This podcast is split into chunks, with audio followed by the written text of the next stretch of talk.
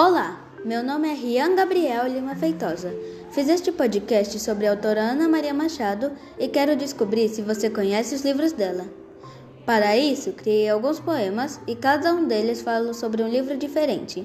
Quero ver se você adivinha qual é cada um deles. Então vamos lá. O primeiro poema eu vou te contar. Poema 1. Uma velhinha quis viajar de avião, mas não tinha dinheiro, então fez um balão. Fez muita comida, muita gostosura. Também havia muita rapadura. Veio o gato, o cachorro e o rato da fazenda, que ficava de olho na merenda. Depois foi a cabra, o boi e o cavalo. E o mosquito entrou sem nem ser chamado. Logo depois, todo mundo brigou. E assim eu digo que a história acabou. E aí, adivinhou? Se você pensou, a velhinha maluquete, acertou. Agora, o outro poema eu vou ler. Preste muita atenção. Poema 2 Beto era um carneiro, cansado de carneirice.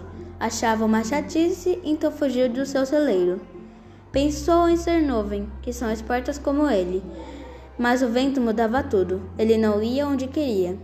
Olhou para o mar, quis ser espuma das águas, mas o mar não deixava e o levou para a praia. Beto ouviu alguém chorando. Era uma carneirinha, cansada de ser pretinha, e era bem lindinha. Então, eles viraram amigos e saíram mundo afora. Se casaram, tiveram uma porção de filhinhos. E agora? Ficou fácil? Te dou uma chance. O nome do livro leva o nome do personagem principal. Se você pensou Beto Carneiro, acertou em cheio. Quero ver se o próximo personagem você vai conhecer. Camilo era um leitão, um porco grande, o Camilão. Um dia ele pediu a, pediu a seus amigos uma melancia do cão fiel, duas abóboras do burro Juca, três queijos da vaca, quatro litros de leite da mimosa e cinco espigas de milho da galinha Kiki. Depois, o leitão pede seis bananas do macaco Simão, sete potes de mel da abelhinha Zuzu, oito alfaces do coelho e nove cenouras do orelhudo. Camilão fez uma festa e convidou quem lhe presenteou. Eu dei onze laranjas, e você?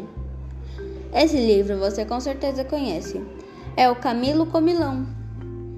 Poema 4 Uma garotinha, pequenina, achava a madrasta uma bruxinha. A bruxa encantava com seus beijinhos, mas a menina mal sabia que a madrasta amava. Quando a menina brincava, via um barrigão. O que tinha dentro era um bebezão. Quando o bebê nasceu, ele chorou, chorou, mas a menina deu um beijo e o encantou. Esse livro, vou dizer logo, é chamado Beijinhos Mágicos. Agora fico por aqui. Espero que você tenha gostado e acertado alguns títulos, pois se você acertou, quer dizer que da Ana Maria Machado também gostou, como eu.